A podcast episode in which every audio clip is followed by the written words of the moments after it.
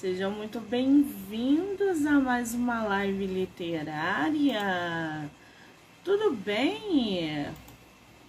Estamos aí em plena segunda-feira, sete e meia da noite, para divulgar autores nacionais, para dar boas risadas, falar sobre literatura, fazer sorteio e, claro, né? Livros livros para todos os lados.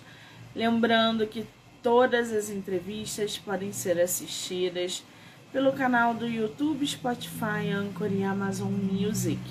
Do livro Não Me Livre. Então já corre lá, já se inscreve para acompanhar todas as entrevistas que são geradas diariamente aqui no canal, tá?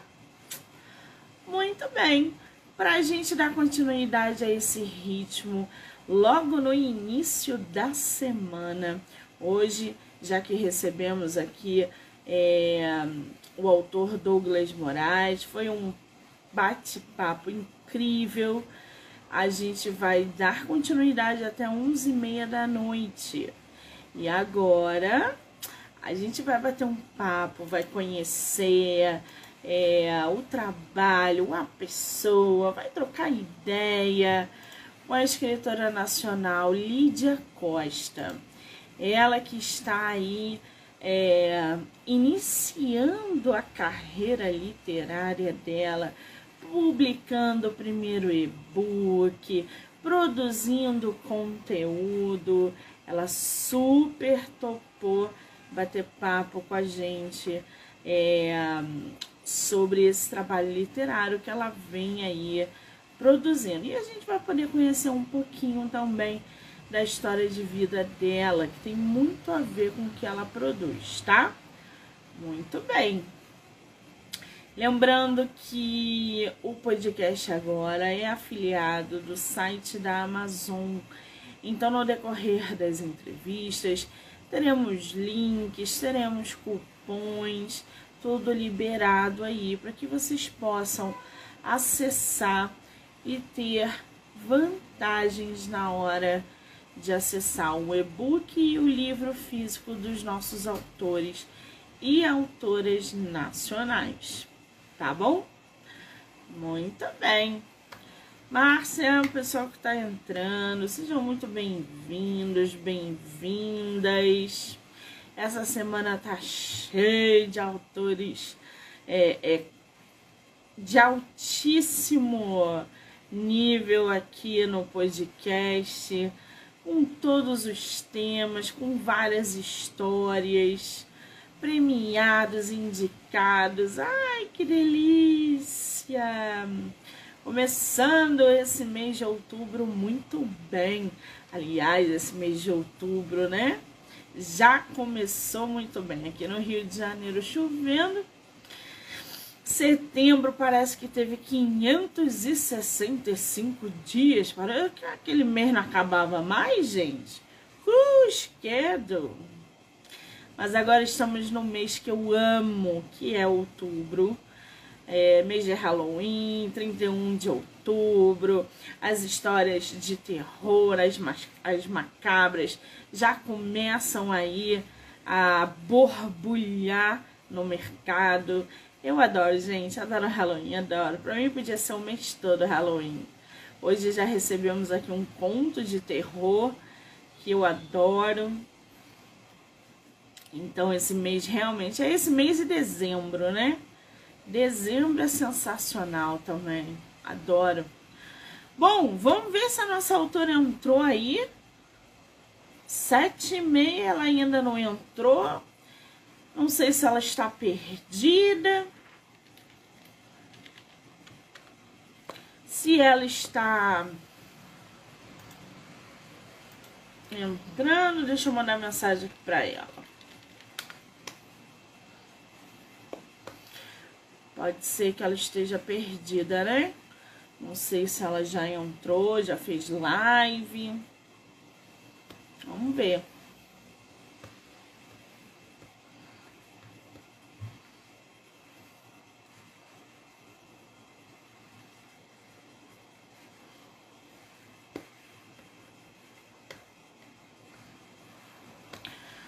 Cadê nossa autora?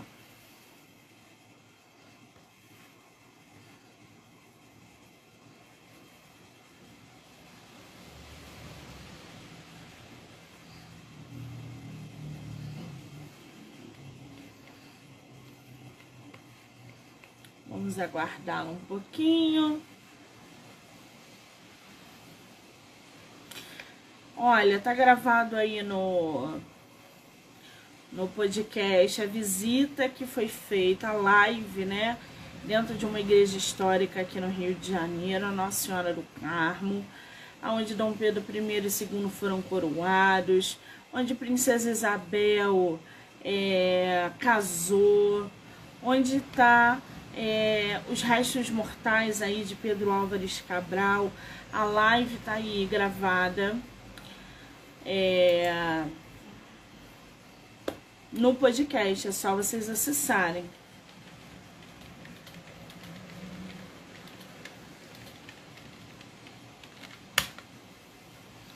Nossa, a autora tá falando, ai, não tá aparecendo aqui.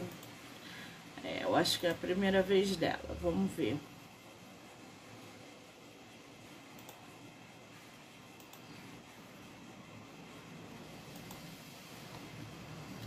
Aqui eu estou ao vivo.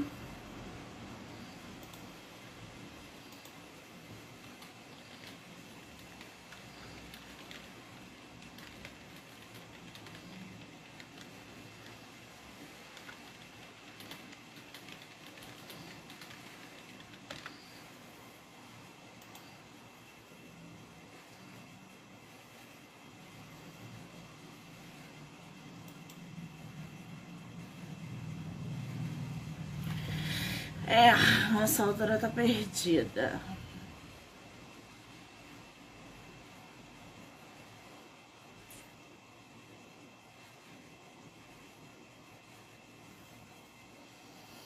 Vamos ver aqui. Deixa eu mandar aqui pra ela.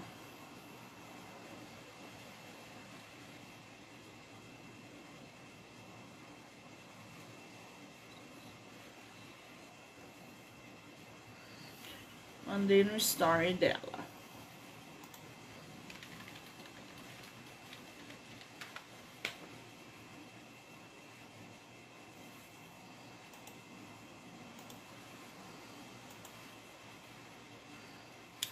Ah, entrou, muito bem.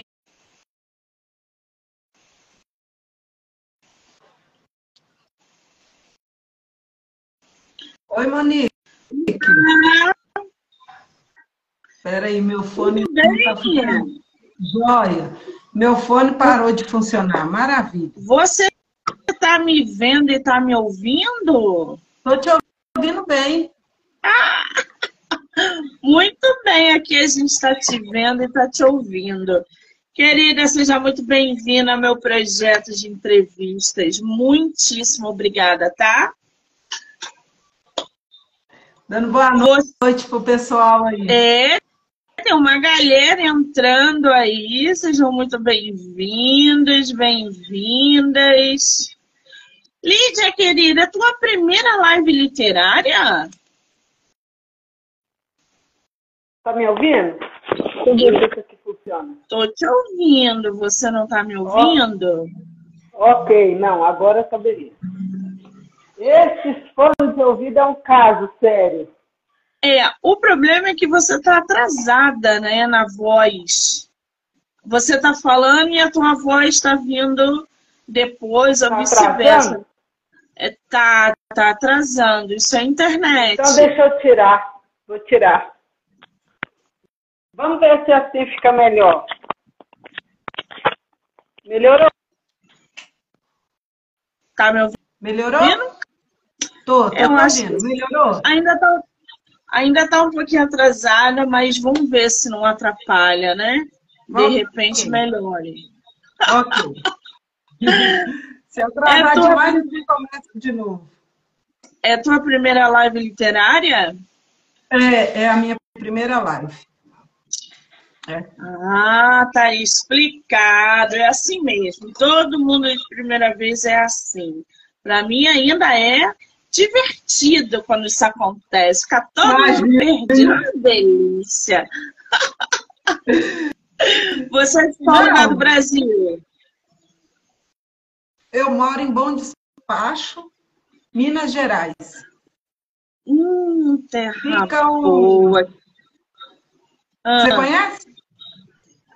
Eu, eu tenho parente em Minas Gerais, sou louca para largar o Rio de Janeiro para ir embora para Minas. Acho isso aí uma então. utopia, literalmente.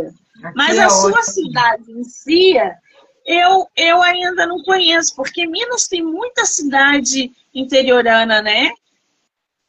Sim. É, aqui fica 145 quilômetros ou 147 por aí do centro de Belo Horizonte. Ah, uma delícia, a gente adora o Minas. Você conhece o Rio? Então, tive no Rio assim muito pouco, muito rápido, bate e volta, umas duas vezes. Quero ir um dia para ficar, para curtir praia, para pegar esse bronze aqui lá na praia. Mas é, não conheço assim de, de ir passear. Agora tem uma amiga que mudou para ir, ela foi embora, né? Ela era daí, veio para cá, para essa cidade. Ela foi embora e eu tô querendo ir para lá passar uns dias. Convidada eu já fui, agora eu tô tentando armar tempo na agenda para dar essa esticada aí. Conhecer Ai, que delícia! Se vier, mande mensagem para que a gente possa ir se conhecer pessoalmente e, quem sabe, tomar uma água de coco em Copacabana, ouviu? Pá, isso é bom, eu adoro. Ai, que delícia. Agora, Olivia, me fala uma coisa. Você está iniciando, ingressando, começando a sua vida literária com uma primeira publicação, é isso? Isso, isso, isso mesmo. Assim, sempre fui muito de escrever, né?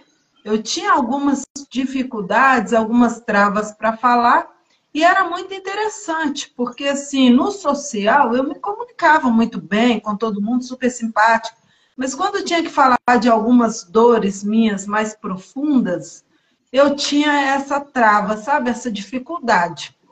É, então eu ia para os diários, né, e ficava ali escrevendo, até hoje eu faço isso, é, eu costumo andar com um caderninho na mão, então sempre que eu posso, eu estou escrevendo, anotando alguma coisa, um insight, alguma coisa que vem na mente, né?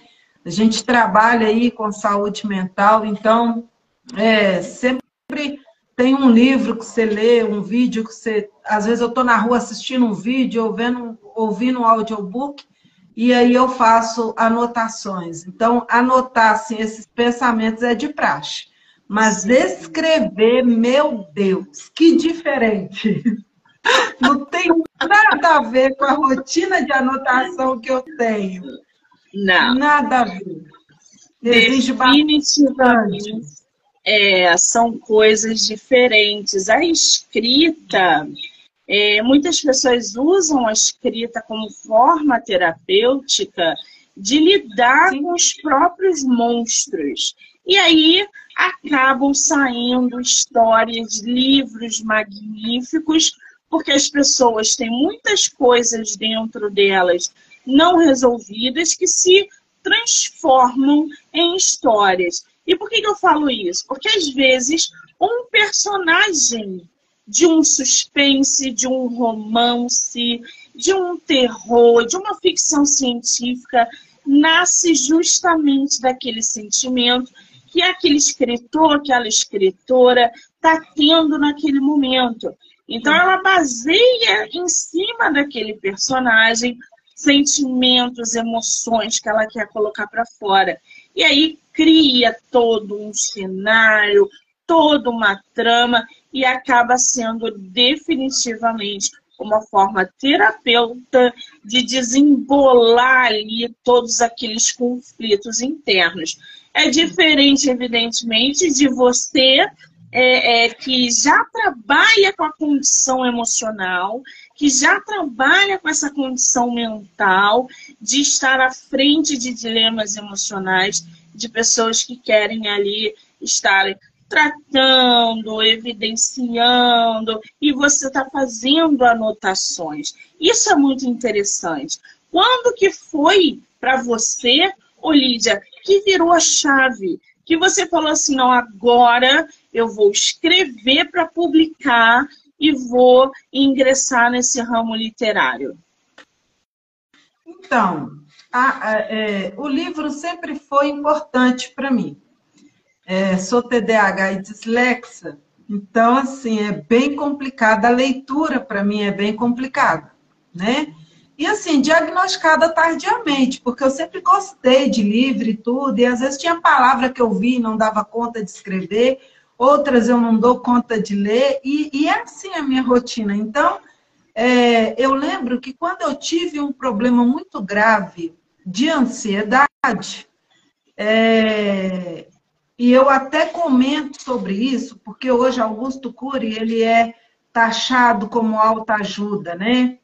O, a psicologia em si não gosta, e aí eu não é, não é segredo para ninguém, a gente pode falar isso aqui, é, não gosta muito desse autor, né? Assim, como produtor de, de coisas que, que vão modificar a nossa forma de pensar, né? E quando eu tive contato com esse livro, eu já escrevi algumas coisas e o meu esposo disse assim: Olha, você deveria escrever, você escreve tão bem. E eu falava: Não, de jeito nenhum eu jamais vou escrever um livro, né? Mas aí, e falava e batia o pé com todo mundo que falava, escreve. Não, não vou escrever jamais. E houve, então, a virada de chave foi agora, há pouco tempo, né? Que nem foi pelo mercado digital, né? Você pode ver que não tem ela aí na minha rede social, é, tem muito pouco, né? Alguém falando, mas eu mesmo ainda não fui lá dizer, olha, tem uma produção aí, gente, se vocês quiserem Sim. consumir. Mas foi um processo que eu atravessei, né? E que foi muito importante na minha vida ter atravessado esse processo. E eu descobri algumas coisas que para mim eu tinha como verdades absolutas e a partir desse processo elas foram desconstruídas. E eu comecei a pensar, peraí, se isso ocorre comigo, se eu escuto tanto dessas queixas em consultório, é, se eu tenho contato com mais pessoas que têm o mesmo sofrimento, por que não falar sobre, né, escrevendo e publicando?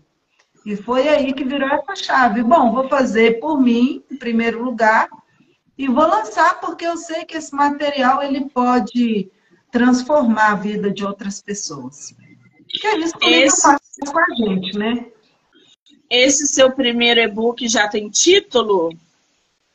Então, é Mulheres Ressignificando a Paternidade em Deus. Muito bem. Antes da gente conhecer um pouquinho mais sobre o livro da autora, a gente vai conhecer quem é a autora, porque ela também tem ali uma bagagem é, de vida que acaba indo diretamente ou indiretamente com aquilo que ela está produzindo. Então, uma coisa se une com a outra. Hoje, Lídia, você trabalha com o quê? Então, eu sou psicanalista e faço os atendimentos, né? Estou graduando agora, oitavo período de psicologia, que eu achei que era importante, mas eu vim de uma área da segurança, onde eu fazia segurança bancária, segurança pessoal, e todo esse processo também teve relação com alguns fatos que aconteceram na minha vida. Ter ido para a área da segurança, né? Buscar essa segurança que eu eu pudesse me proteger sem ter que ficar esperando o tempo todo de um terceiro é, que fizesse isso, né? Então eu vou para a área da segurança, mas aí eu começo a sofrer algumas transformações, vou para o resgate, e do resgate eu falo, opa, vou para a medicina, né? Porque eu gostava demais. E aí, mesmo passando em medicina, houve um contratempo aí no meio do caminho, e eu falei assim, poxa vida, vou fazer psicologia aqui para não ficar um ano parada e já peguei logo psicanálise, que eu já fazia análise também, né? Mas eu nunca tinha imaginado nessa posição de virar um psicoterapeuta, né? Um psicanalista, uma psicanalista, jamais, não tinha essa esse fervor dentro de mim. E quando eu começo a ter contato ali com os estudos do, do desenvolvimento, dos processos mentais, e eu fico muito apaixonada e falo, opa, eu acredito que aqui eu posso ser muito mais útil do que na medicina. Um paciente vai chegar em mim como médica, vai ter ali, se for pelo SUS, 10, 15 minutos estourando, né? Se for particular, ele não vai passar mais que 30 minutos também, né? 45 estourando. Já na análise, eu posso ouvir as dores, conversar sobre elas, orientar, é, oferecer ferramentas da profissão que vai fazer o indivíduo dar conta de si, né? E eu achei mais interessante apaixonei e acabei ficando. Pois é, você tocou num ponto bom aí, porque a gente sabe que tem muita gente que faz terapia, tem muita gente que prefere psicanalista do que terapeuta. Qual é a diferença de um profissional, de um psicólogo, um terapeuta, e um psicanalista? Então, é, na psicologia, nós vamos ver várias abordagens, inclusive a psicanálise, né? Mas é, teoria e muito por cima, né? Nossos estágios também são muito corridos. Se você quiser aprofundar em uma abordagem que se identifique mais com você, que você gostou e, e quer né, dividir aquilo, então você tem que ir para um estudo mais profundo. As outras abordagens, a psicologia dá conta delas, né? Dá conta de oferecer aí esse esse tempo e esse material não tão profundo, mas o suficiente para que o terapeuta saia dali, o psicoterapeuta já saia dali e procure seu rumo e já comece a atender. A psicanálise, ela é mais complicada um pouco, você tem que ir para um estudo separado, né? É uma formação à parte. Você faz essa formação à parte para você atender. E ela também tem o tripé, né? Que a psicologia ela não, ela orienta, mas ela não, não é uma obrigação. Na psicanálise, sim. Você tem que ter a teoria, você tem que fazer análise para depois atender. Se você não tiver esse tripé, então não tem como, né? Porque a gente também tem questões precisam ser trabalhadas e você precisa estar tá apto a lidar com o que o outro traz também, para não esbarrar. E na psicanálise a gente chama de transferência e contra-transferência, para que você não faça contra-transferência no paciente, né? Tem que haver a transferência de lá para cá, mas não pode ir daqui para lá.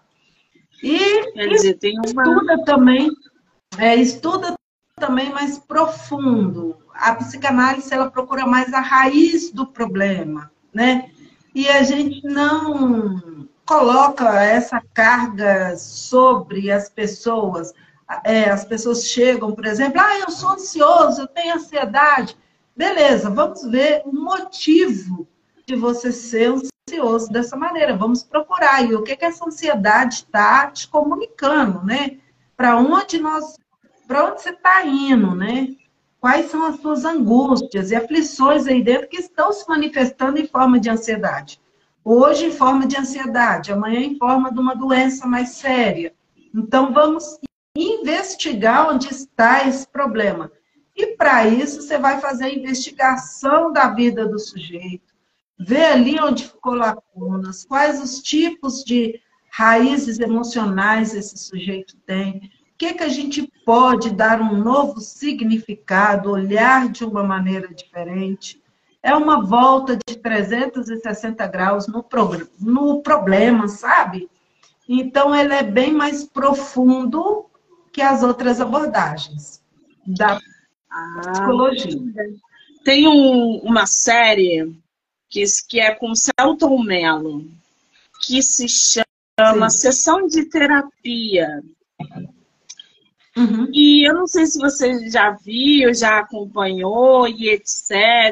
E lá do início, na época, eu tinha comprado o livro, que eu gostava muito do ator que fazia, e depois o Celton Mello saiu da direção e foi para o lugar do terapeuta, do psicanalista, enfim. Essa série é sensacional. sensacional. Quem nunca viu, assista, porque vai além do que acontece dentro de um consultório. Sim. Ali, eles estão tratando sintomas, emoções que nós, do outro lado da tela, nos identificamos. E muitas vezes, numa fala do personagem, tu fala assim, cara, como que eu Sou eu. tinha pensado nisso? Exatamente. Como que isso estava na minha cara e eu, e eu não percebi até agora? Eu não percebi. Exatamente. O, o Salto Melo tem uma leveza, uma, uma intensidade para tratar, porque parece que ele é realmente um psicanalista, Sim. um terapeuta, um voltado ali para a área. Do tanto que ele se preparou. Só que ele também falou que ele, ele é paciente há anos. Há anos. Há anos. Há anos. Então ele tem esse manuseio ali também na série. Coisa que quando a gente está assistindo, a gente não percebe. É e às vezes numa tirada que ele está falando, está fazendo, perguntas que ele faz, você fala, Oh, meu Deus, por que, que eu não pensei nisso antes? então, quem não assistiu... na gente, né? Exatamente. Assistam, porque é sensacional. É fantástico. Fantástico. Agora, a nossa escritora, né, para a gente poder aí conhecer um pouquinho mais sobre ela, é, ela diz o seguinte: meu desenvolvimento ocorreu em um lar disfuncional, marcado por uma religiosidade autoritária e muitas dificuldades financeiras. Você nasceu aonde, Lígia? Itaúna. Nas, nasci em Itaúna e fui registrada em Belo Horizonte. Esse aprendizado inconsciente foi se desenrolando, mesmo com minha rejeição a tudo isso. Quando você fala esse aprendizado, você fala sobre o quê? É, é, nós, meu filho, tá, gente? Dá oi lá. Fala, ei! Olá! Vem trazer o beijinho para eu autografar. Vai lá, filho. É, nós, por mais que a gente rejeite, nós somos mais os nossos pais do que a gente gostaria, né? E o que que acontece? A gente aprende também muito mais pelo exemplo do que a palavra.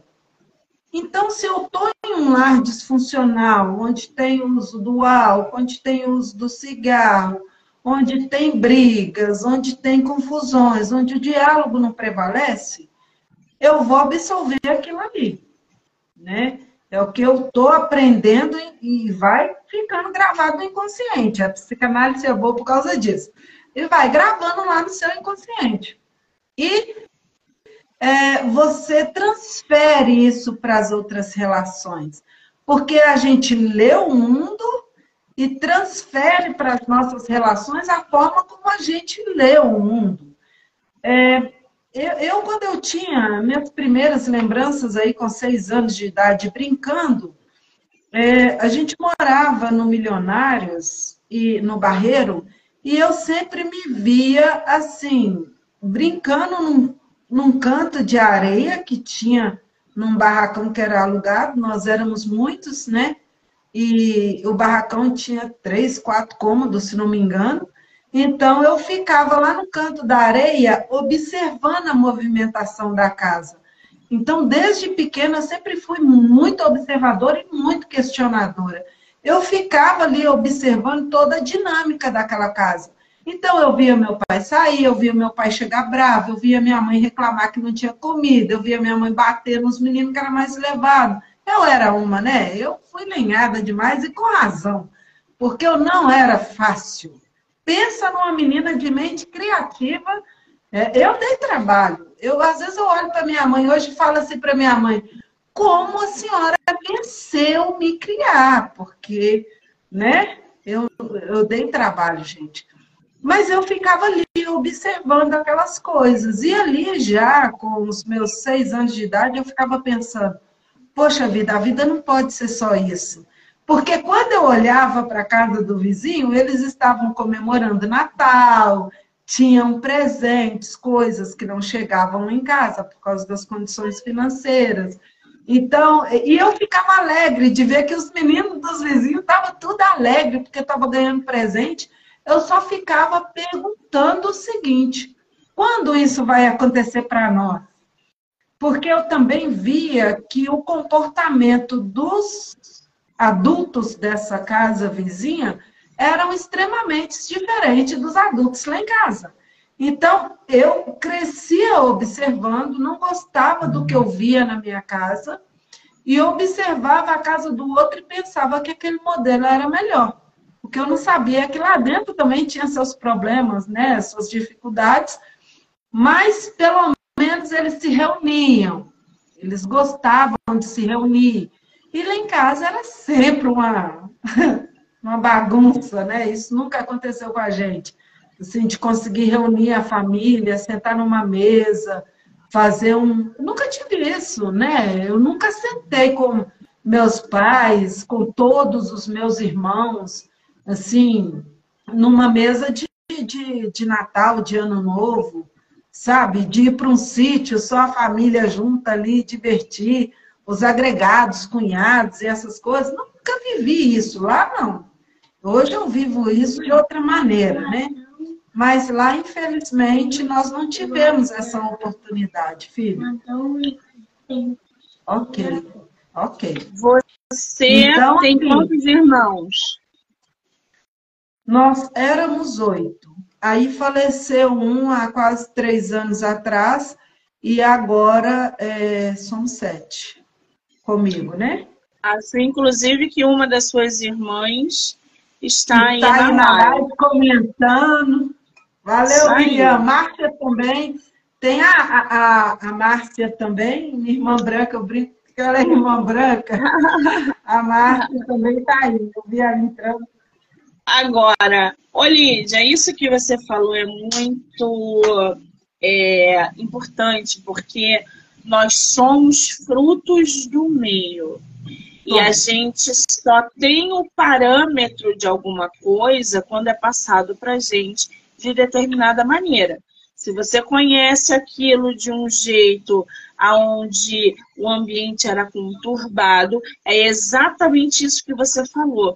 Você vai absorver aquilo e levar para a vida em relações, em, em formas de, de, expressões, e isso realmente é, é comprovado. É, é só você pegar os exemplos ao redor, exemplos de anônimos e de pessoas famosas também.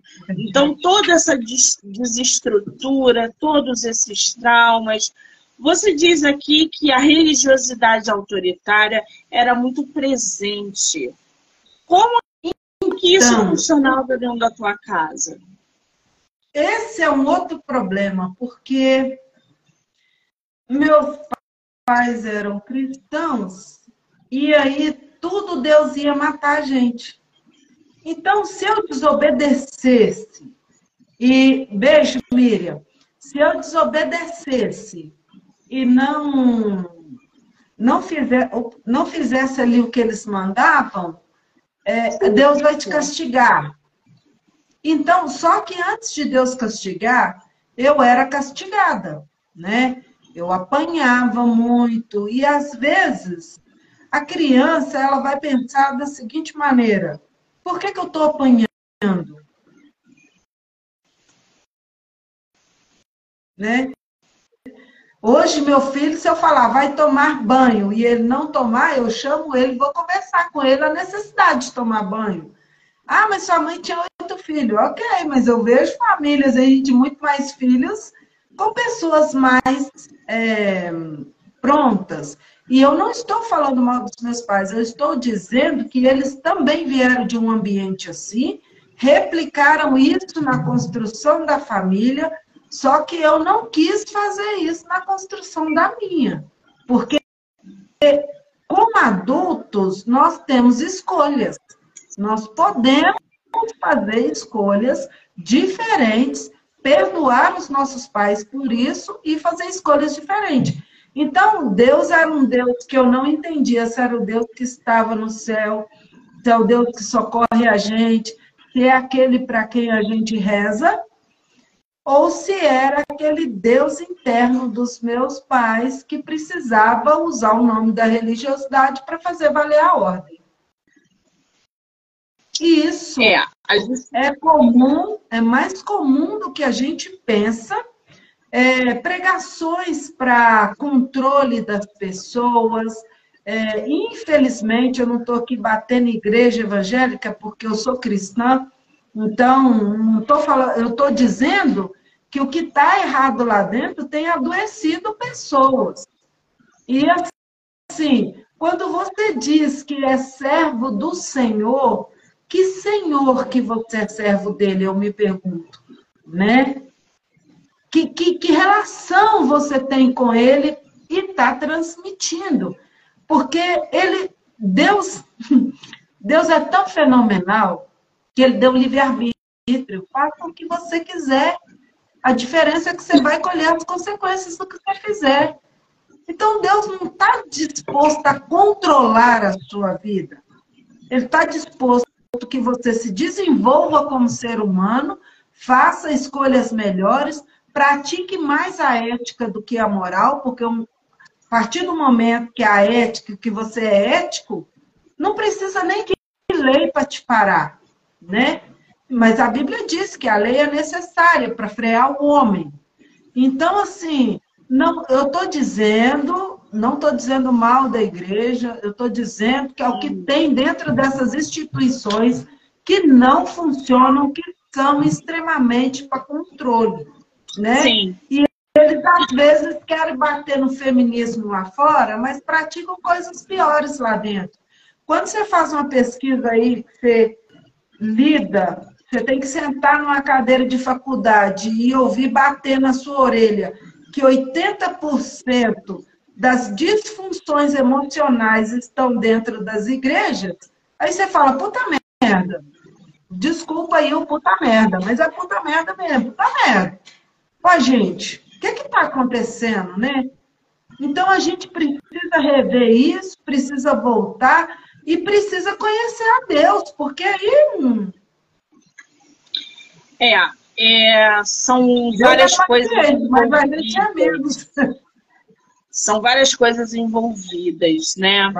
É, a religião, ela é doutrinadora, então ela serve para é, fazer com que você ande como ela dita.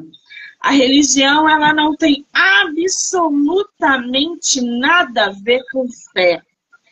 Porque eu conheço pessoas que são religiosas e que são mais, são cruéis, que estão na igreja de joelho, dentro da hipocrisia, louvando a um Deus que para mim aquilo não é sincero, e são cruéis, são, não são capazes de olhar para um lado. Isso para mim não é fé. Isso para mim é uma religião aonde ela está ali todo domingo de joelhos, porque a igreja diz para ela que todo domingo ela tem que ir na missa, ficar de joelho e rezar 25 Pai Nosso e não sei o que lá, como se ela fosse absolvida de alguma coisa. A religião diz que ela tem que ser submissa ao marido, é por isso que ela apanha, que ela toma surras e que ela aguenta homens muitas vezes alcoólatras que batem nelas, porque a religião diz que para ela ser uma boa esposa, ela tem que aguentar até o fim. Ela não vai se divorciar daquele homem, ela vai, é, não vai aceitar o filho que é homossexual, porque isso é contra Deus. Então, são várias questões que acontecem dentro de uma igreja onde a religião doutrina. Eu vou lhe dizer exatamente como você vai andar aqui dentro. E se você não obedecer, você vai para o inferno. E isso não é de agora. As ameaças de quem não obedecer à igreja é, é, já acontece desde a é, da época medieval, onde o famoso Satanás e o inferno foi criado para dar medo às pessoas caso elas não seguissem o que a Igreja Católica e depois tantas outras que vieram depois. Isso é história, não sou eu que estou dizendo. Então, assim, Muitas mulheres que estão dentro da igreja não estudam, não leem, aturam casamentos falidos em prol de uma instituição que está tirando dinheiro, tirando vantagens de pessoas emocionalmente frágeis e usando contra elas todo o sistema. Isso, na minha concepção, é covardia mas é um famoso livre-arbítrio. Você faz se você quiser. No entanto, se a sua educação, se as suas origens, se o seu ensinamento foi exatamente esse, dificilmente você vai sair da bolha, porque você tem medo. Quando eu falo você, eu falo várias pessoas que estão envolvidas, não estou falando de você, não. Aqui eu tenho um caso do meu irmão que foi casado com uma evangélica, que ela não dá o divórcio para ele de maneira nenhuma. Porque na cabeça doente dela, ele vai ficar casado com ela até eles morrerem. Meu irmão já está morando com outra mulher, querendo ter filhos com outra mulher. E a ex-mulher evangélica maluca não dá o divórcio, porque Deus é contra o divórcio. Eu trabalhei com meninas que saem do ensino médio e já se casam. Porque na igreja delas diz que elas têm que casar cedo. Porque se elas não casarem, elas não servem para nada. Elas têm que engravidar, porque elas têm que botar no mundo é, é, filhos. Umas meninas que eu estou falando de 18, 19 anos, que não viveram nada mas já estão casadas em casamentos falidos. Então, assim, existe sim essa diferença da religião doutrinadora e a fé. A fé é totalmente diferente. Quando a gente fala desse, dessa religiosidade autoritária, dentro das casas hoje, eu falo exatamente sobre isso. Eu não concordo, eu não gosto, e é um assunto extremamente polêmico. E eu tenho que te dar o parabéns, Lídia, por você ter quebrado a tua bolha. Por hoje você ensinar os teus filhos ou o teu filho através do amor, através da conversa, através de outras ferramentas das quais você, quando tinha a idade deles, não teve acesso. Não tive acesso. Isso é o furar a bolha. Eu adoraria discordar, pelo menos, de uma palavra que você falou. Mas eu preciso validar, ao contrário, eu preciso validar. Porque toda essa problemática está lá sim, né? É, infelizmente, a gente não pode se apoiar é, em. É, eu, eu vou te dar um exemplo. Eu estou aqui hoje, né? Mas eu jamais vou aceitar um homem me bater. Eu jamais vou aceitar não trabalhar. Eu jamais vou aceitar o direito de não querer um outro filho. Eu, já, eu acho que tudo é sentado e conversado. Oh, meus irmãos podem falar sobre esse caráter que eu tenho. É, meus filhos podem falar, meus amigos podem falar eu tenho uma linha tênue de tratamento, não porque todos são iguais, eu trato cada um dentro da sua individualidade. E eu não precisei para psicologia para fazer isso. Eu precisei, é, eu não precisei, eu descobri na psicologia depois das ferramentas que eu fui tendo acesso e os questionamentos que foram me surgindo já, gente, aí tá cheio de bichinha, aqui tá uma benção. Esses bichinhos, aleluia, sei lá. O janeiro tá chovendo pra caramba, Cada hora tá, tá aqui no meu ouvido. Joga fora. Aí, então brinca com ele. Meu filho adora pegar os besouros e brincar. Tá aqui com um na mão. Então, assim, tamanho do besouro. Então, assim, é, eu, eu, eu lamento muito, eu lamento muito que a questão financeira tem entrado no lugar da prosperidade, que é diferente, viu, gente? Prosperidade é diferente de finanças. E eu fico imaginando, assim, como que Deus, como Pai, está lá no céu, observando as nossas atitudes aqui. Porque, na verdade, é, qualquer coisa que a gente fale sobre Deus, dá a entender que a gente já vem com a religiosidade para cima. Por que, que, ó, por que, que as mulheres não olham para quem Deus é e para o comportamento dele? Porque Deus tem caráter e ele é imutável. E ele não é isso que estão pregando e fazendo por aí, não. Essa foi a minha virada de chave. Porque lá dentro também eu aprendi que se eu casasse, eu não poderia descasar. Eu, quando, quando eu me separei, eu fiquei sozinha, abandonada, assim, de quase 100% da família, porque eu virei uma mulher sem honra. Onde está a minha honra? De fato, eu preciso de um homem para me validar? Não, eu não preciso de um homem para me validar. Eu sou mulher. E eu quero ser mulher, e eu gosto de ser mulher. Eu não preciso. E isso não é só dentro das igrejas, o social também faz isso.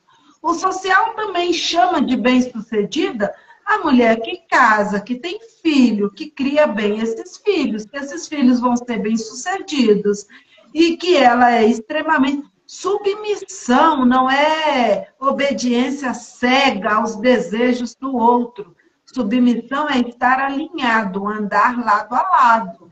Então, as pessoas, às vezes, nem sabem o significado das palavras, nem estuda a fundo, nem vai na Bíblia saber se o que estão falando para eles é verdade. Foi o meu choque. Quando eu falei assim, vamos ampliar então essas mulheres da Bíblia, deixa eu ver se escondiz com essa guerra feminista que tem aí, com essas posições que tem aí, deixa eu ver o que, que a Bíblia está falando, né? Porque eu amo a Deus de todo o meu coração, de verdade, eu não tenho vergonha nenhuma de dizer isso. Agora, eu não estou presa a uma religião que traça determinadas coisas. Deus fala que, olha, beber, pode beber, não, não é bom que você beba, não é bom que você embriague, porque é ruim para sua saúde. Eu escolho beber ou não. E aí, o que eu penso sobre as religiões é o seguinte: se eu escolhi estar dentro de uma igreja e ela tem algumas regras, desobedecer essas regras no sentido de ah, agora não pega muito bem eu sei ir ali no barzinho sentar e ficar bebendo. Sai da igreja e vai lá pro barzinho de frente da igreja. Beleza, os ambientes mudam, mudam, gente, os ambientes mudam, né? Conforme o grupo que você anda com ele, os ambientes vão mudar sim, mas isso não é um motivo para eu não ter contato com outras pessoas, para eu ficar, ah, vou afastar porque é tóxico.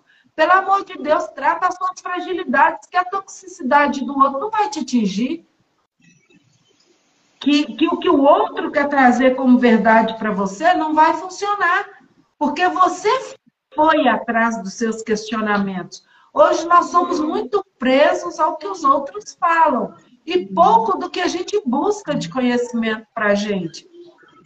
Entende?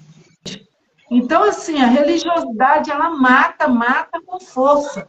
Ela não mata só mulheres, ela mata depressivos, ela mata ansiosos, ela mata todo tipo de transtorno mental que existe por aí, né? E ela também é um grande abrigo para narcisistas que são diferentes de imaturos e psicopatas.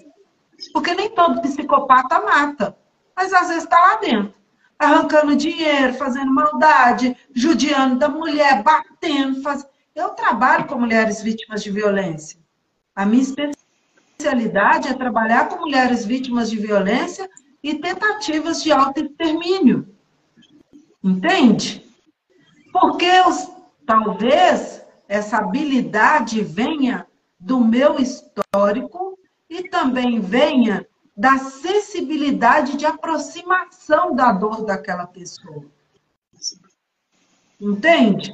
Eu não acredito nesse terapeuta 100% frio que, sabe? Eu não estou falando do envolvimento, de pegar o problema, trazer para você e tratar, não, porque o que você vai ensinar na terapia é justamente isso, a pessoa lidar com os problemas dela, sabe? lidar com as emoções dela, ter um autodomínio maior, né? Agora, pelo amor de Deus, Deus deu um livre-arbítrio. Você põe no caderno lá de conta para pagar o que você dá conta. Entende? Isso. Você não precisa de um freio de burro e um tapa-olho e ficar ali cegamente em situações constrangedoras e de altíssima periculosidade. E eu trato mulheres. Eu sei exatamente do que eu estou te falando. E eu também, quando eu falo que eu vim desse lar disfuncional, eu também apanhei muito, né? Eu não apanhei de, de, de marido, mas eu fui molestada, porque eu tive que ir cedo para a casa dos outros trabalhar. Então, quando eu cheguei lá nessa casa, o homem achou que, poxa, já está grandinha, né? Os peitos mal começaram a, a da protuberância, então isso aqui é uma carne que eu quero utilizar. Só não penetrou, mas fez de tudo que você imaginar. Eu era uma criança de 12 anos, eu não entendia o que estava acontecendo comigo. E eu também não tinha defensores. Porque aí a gente é tão ensinada a silenciar nesse ambiente familiar, lá na violência doméstica e familiar, a gente é tão ensinada a silenciar que eu ficava com medo de falar, e aí, se os meus irmãos saíssem e matassem aquele homem, a culpa ia ficar em mim. Porque o abusado, ele é movido por culpas, ele é cheio de culpas. Então, essas pessoas que fazem essas manobras, eles sabem exatamente o nível de culpa que você carrega, aonde vai tocar, eles estudam, diferente da gente que às vezes fica, né, só olhando de longe, eles vão atrás. E foi toda essa revolta que me fez escrever esse, esse livro, sabe? Essa virada de chave, ela veio com tudo isso aí que está sendo posto aí. Depois, mais tarde, eu tornei sofrer um abuso, e aí desse gerou uma gestação. Hoje a minha filha está com 26 anos, graças a Deus. Mas eu tive que criar essa filha desse estupro, eu tive que amar essa criança, eu tive que educar essa criança. Porque eu não podia tirar? Não, a, a lei até me dava direito na época, era estupro. Mas é porque eu decidi não matar quem não tinha nada a ver com aquilo tudo que fizeram comigo. Entende?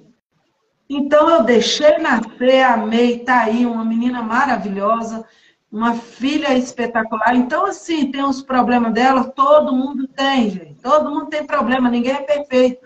A gente precisa parar de montar esse modelo perfeito, que o social, que todo mundo cria, começar a assumir as próprias fragilidades e tratar isso. Nós precisamos, dependemos disso para sobreviver. Hoje, sobrevivência, eu acredito que nem é atrás de alimento, é atrás de saúde mental. Saúde mental. Entendeu? É ir tratar seu psicológico para você dar conta do resto. Porque tá complicado. Tá. Né? Tá, tá muito complicado. complicado. Agora, esse seu livro que está sendo aí produzido, você já tem uma ideia de quando ele chega no mercado? Então, eu já coloquei na Hotmart, né?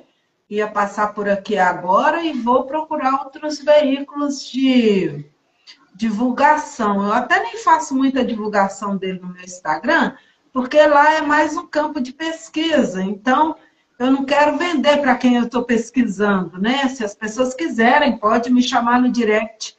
Eu passo o link tranquilamente. Mas é, ficar vendendo para eles, não, eu estou ali como meio de observação desse social mesmo, né? É tanto que todos os meus posts lá são enviados e eu reposto com algum comentário, alguma pergunta, para ver mesmo como que esse social está mentalmente. E ele tem físico e digital? Não, ele é só no digital ainda, né? Em forma de e-book. Porque então, vai vir outro aí, é, vai vir outro. Eu vou fazer essa sequência de mulheres mapeadas dentro da Bíblia, como Jesus as tratou. Acho que as mulheres precisam começar a olhar para isso.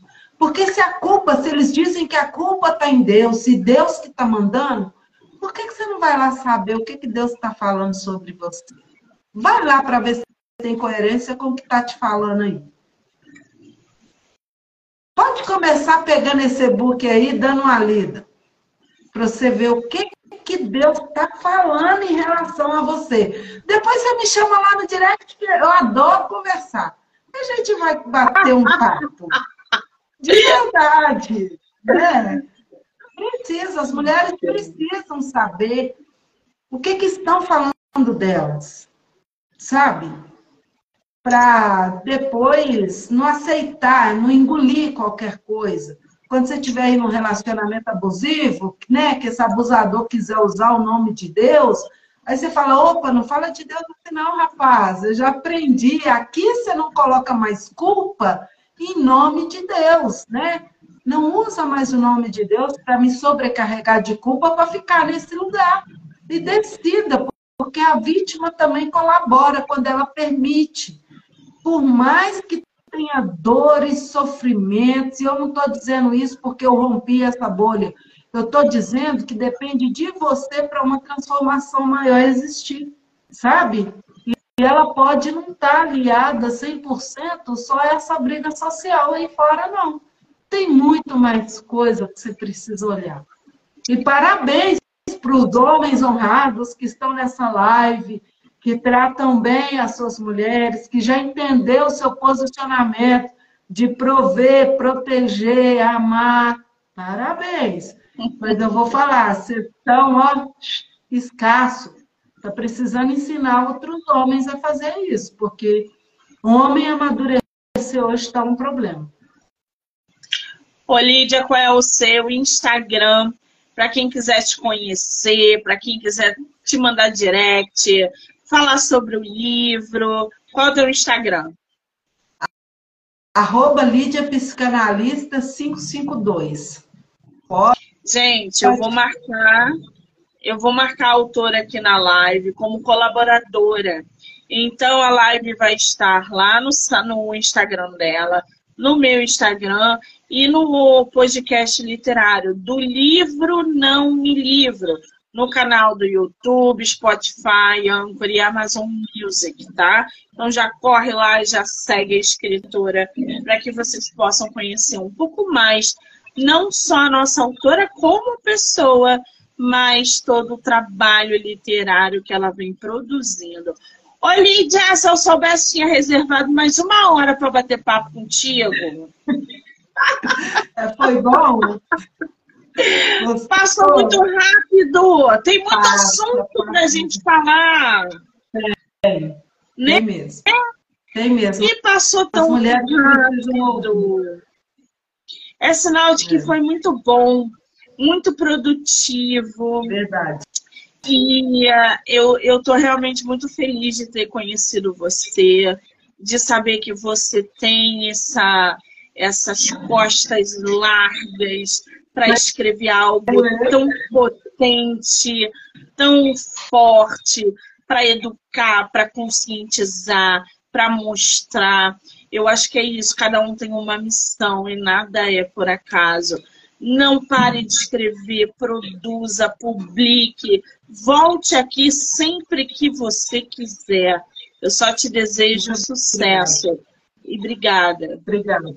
Muito obrigada. Fico muito feliz pelo convite, né? Por estar aqui nesse espaço, por esse ter sido o primeiro espaço que eu falo desse trabalho, assim, eu mesmo venho falar. Estou muito feliz, né, por essa oportunidade de participar pelas pessoas que ficaram aí, que assistiram, pelas que vão ver depois.